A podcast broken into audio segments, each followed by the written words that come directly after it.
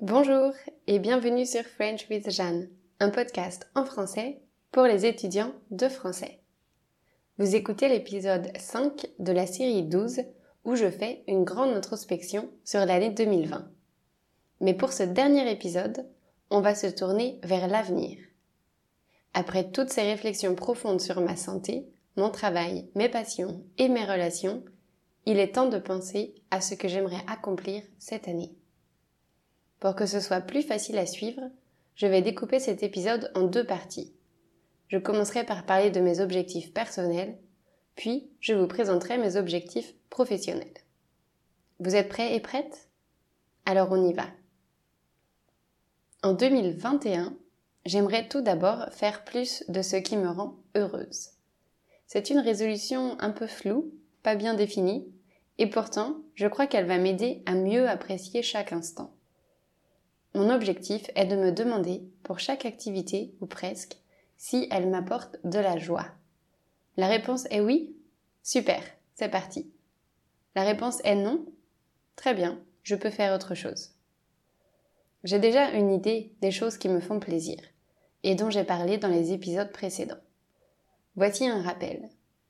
Lire des romans, écrire mes pensées, écouter des podcasts qui racontent des histoires vraies de gens ordinaires, peindre à l'aquarelle, dessiner des plantes, nager dans l'eau fraîche, plonger pour admirer la vie sous-marine, observer les poissons grâce à mon masque et mon tuba, faire du paddleboard après le travail, courir autour du lac, boire un chocolat chaud dans un café douillet, discuter des heures avec ma sœur, écrire à mes amis sur WhatsApp, envoyer des messages vocaux pour dire à mes proches que je pense à eux et qu'ils me manquent, sortir avec mes copains et copines à Phuket, faire des rimes quand l'inspiration s'empare de moi, danser la salsa et la bachata, chanter pendant que mon copain joue de la guitare, méditer, prendre des touches brûlantes, me coucher tôt, trier et ranger mes affaires, regarder des séries sur Netflix,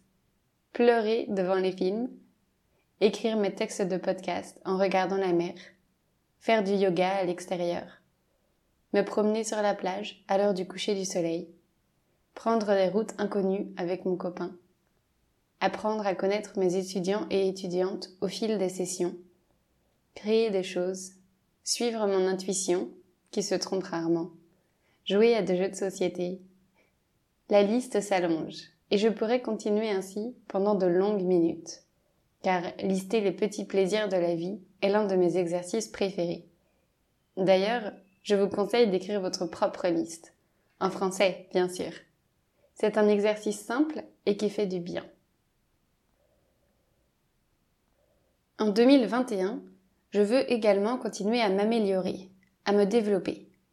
J'ai d'ailleurs commencé un livre passionnant, écrit par Anthony Robbins et intitulé L'éveil de votre puissance intérieure. Le titre est prometteur. Et j'espère en effet que ce livre va me rendre plus consciente de mes croyances, m'aider à comprendre pourquoi je pense certaines choses, pourquoi je vois les événements de telle ou telle manière, et ensuite comment je peux reprogrammer mes pensées pour avoir une approche plus positive, ou du moins plus constructive. Un autre de mes objectifs est de mettre au point une comptabilité financière qui fonctionne.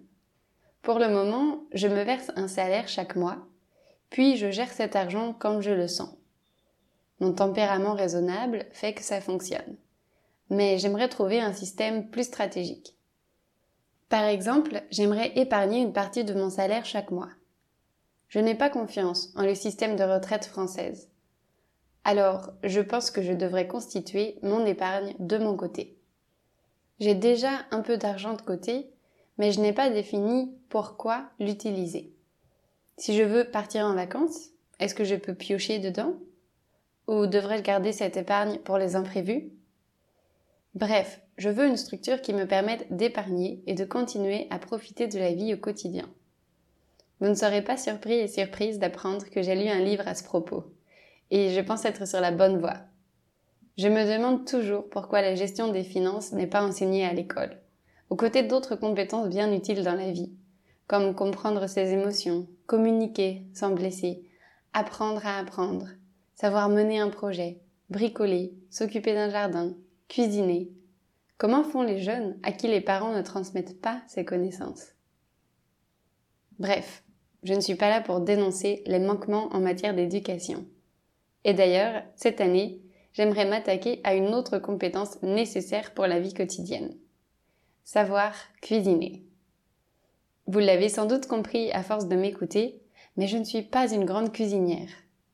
Aux grandes dames de ma maman, qui adore cuisiner et qui m'a montré mille recettes, m'expliquant des dizaines de techniques, me donnant des petites tâches et m'encourageant sans cesse à la rejoindre en cuisine, avec mon frère et ma sœur, qui aiment aussi mettre la main à la pâte. Je ne saurais pas expliquer pourquoi cuisiner m'ennuie. C'est peut-être simplement un manque de connaissances, justement. Il paraît qu'on apprécie seulement les choses dans lesquelles on est doué.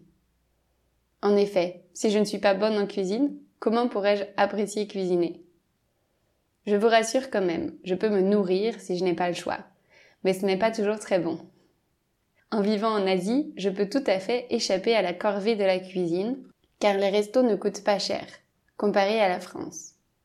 Alors je mange presque toujours à l'extérieur. En plus, dans mon logement précédent, la propriétaire cuisinait mes déjeuners et ajoutait la note à mon loyer. C'était formidable.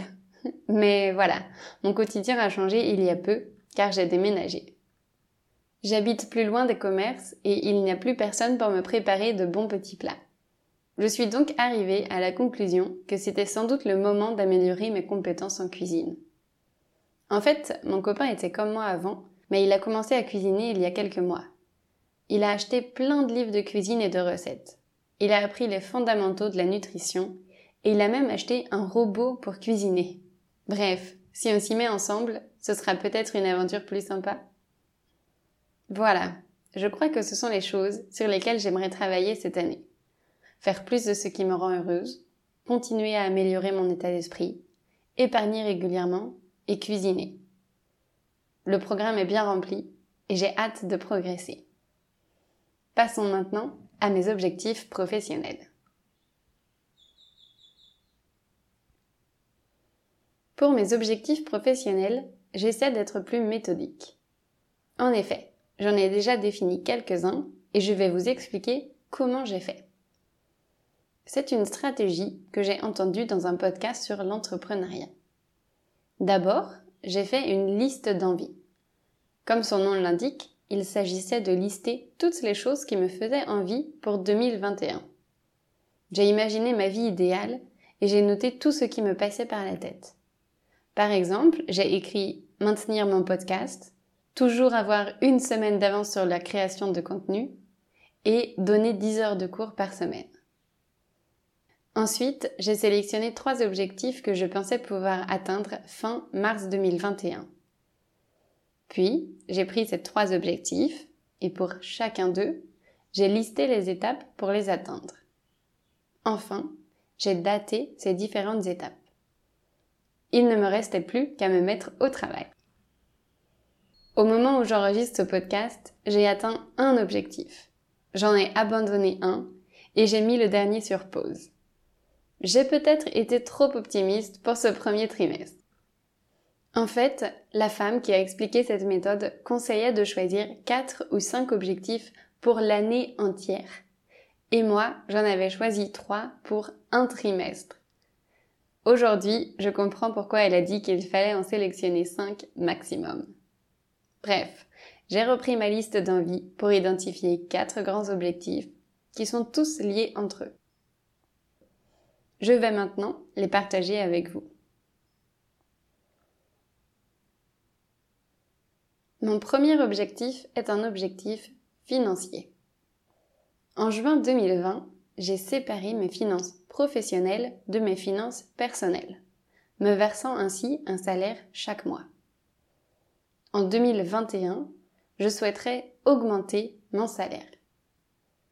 Depuis l'année dernière, je me paye 1100 euros par mois. C'est un salaire fixe qui ne prend pas en compte les heures réelles passées à travailler. Cela dit, je peux vous assurer que je travaille beaucoup. En France, il existe un salaire minimum appelé le SMIC. Et chaque personne qui gagne moins peut recevoir des aides financières de l'État. En 2021, le SMIC net mensuel, pour 35 heures de travail par semaine, s'élève à 1231 euros. Le salaire que je me verse est donc inférieur à celui considéré comme minimum en France. D'ailleurs, quand j'étais en France en 2020, j'ai bénéficié d'une aide financière pour compenser la différence. Comme je ne suis plus en France, je ne peux plus bénéficier de cette aide. Bien sûr, la vie en Thaïlande est beaucoup moins chère que la vie en France. Avec 1100 euros par mois, j'ai une vie tout à fait agréable ici. Cela dit, j'aimerais quand même augmenter mon salaire pour pouvoir profiter encore plus au quotidien, mais aussi pour pouvoir épargner. Avoir de l'argent de côté m'apporte de la sérénité. Je voudrais réussir à mettre 10% de mon salaire de côté chaque mois. Et puis, je n'ai aucune idée de quand je rentrerai en France, mais je devrais être prête financièrement à ce moment-là. Malheureusement, au début de l'année 2021, mes cotisations sociales ont augmenté. Les cotisations sociales, c'est l'argent que je donne à l'État français. Un peu comme des impôts. Elles sont passées de 19% à 22%. Ce qui signifie que depuis le 1er janvier 2021, je donne 22% de mon chiffre d'affaires total à l'État. Pas vraiment pratique pour augmenter mon salaire. À cause de cette augmentation, j'ai décidé d'augmenter le prix de mes cours en ligne.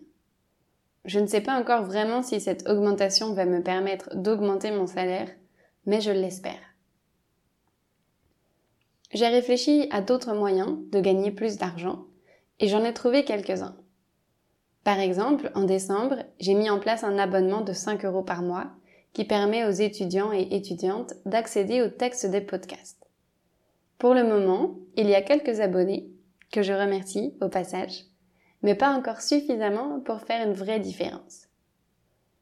Un autre moyen auquel j'ai pensé, c'était d'organiser des ateliers de conversation avec plusieurs étudiants et étudiantes. En fait, c'est l'objectif du premier trimestre que j'ai abandonné. J'ai abandonné cette idée quand j'ai réalisé que ça me stressait beaucoup. Je suis vraiment habituée aux cours particuliers et j'adore ce format. De plus, j'ai déjà donné des cours en groupe en ligne et c'était super fatigant, à cause des problèmes techniques et de la gestion de la communication. Bref, j'ai quand même organisé quatre ateliers et j'en ai parlé sur Instagram, mais après plusieurs jours, il n'y avait toujours pas d'inscrits ou d'inscrites. À mon avis, ça n'a pas marché pour plusieurs raisons. La première, et sans doute la plus importante, c'était mon manque de motivation. J'ai tout mis en place, mais au fond, je redoutais ces ateliers de conversation. Je prenais ça comme un challenge, mais en même temps, j'avais peur que des gens s'y inscrivent. Alors, comment vendre quelque chose quand on n'est pas soi-même convaincu que c'est une super idée? La réponse, ça ne fonctionne pas. À cause de mes sentiments contraires face à des ateliers de conversation, je n'ai pas su en faire la promotion correctement. En plus de ça, j'ai proposé quatre dates différentes avec quatre thèmes différents. En fonction du pays où les étudiants et étudiantes habitaient, ils et elles pouvaient accéder à certains ateliers, mais pas à tous. Cela a sans doute compliqué la vente. Enfin, je pense que le prix que j'avais fixé était plus haut que celui d'autres ateliers de conversation, ce qui les rendait moins attrayants. Voilà pourquoi ce projet est tombé à l'eau. Mais ne vous inquiétez pas, j'ai d'autres idées qui me motivent beaucoup plus et j'ai hâte de me lancer dans ces autres projets. Cela m'amène à mon deuxième objectif. Mon deuxième objectif est de créer un nouveau produit. Au cours des deux dernières années, j'ai créé deux e-books destinés aux étudiants et étudiantes intermédiaires qui étudient seuls. Cette année, je ne souhaite pas créer de nouvel e-book. J'ai une idée plus ambitieuse. Je vous explique. Je voudrais créer cours en ligne pré-enregistré.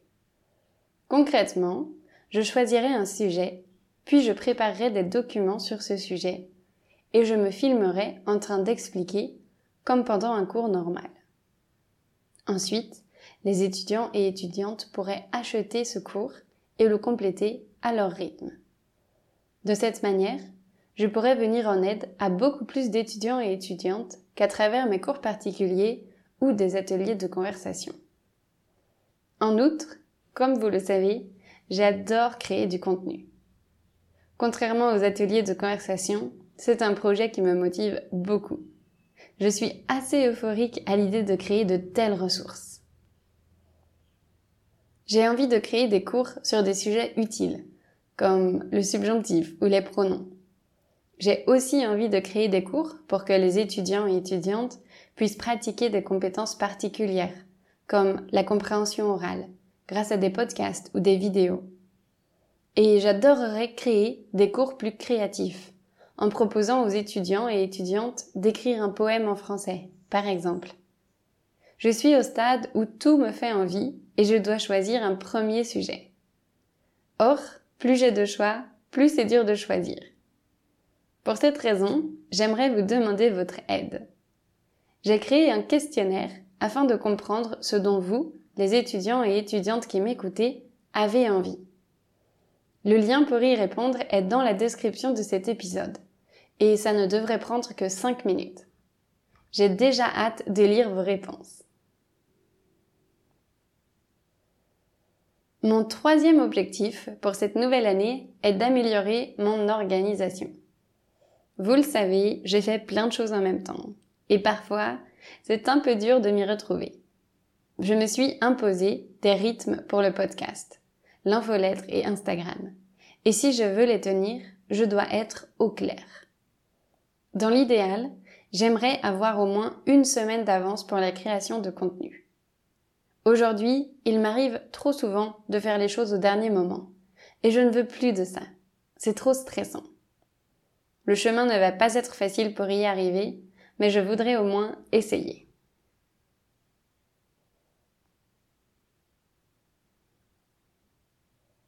Mon quatrième et dernier objectif pro est d'être moins exigeante avec moi-même.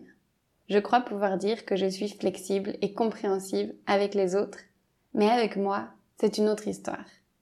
Et je ne veux plus de cette attitude. Certains et certaines entrepreneurs reconnaissent qu'ils sont leurs pires patrons. Je ne dirais pas ça à propos de ma situation, car j'ai eu des patrons et des patronnes bien pires que moi. Mais je suis sûre que je peux encore m'améliorer. Je veux être plus gentille, plus patiente, plus sympa avec moi-même. Je veux être moins exigeante et moins stricte. Voilà, maintenant, vous savez tout de mes ambitions personnelles et professionnelles. N'oubliez pas de répondre à mon petit questionnaire. Vos réponses me sont très précieuses. En attendant, je vous souhaite une belle semaine.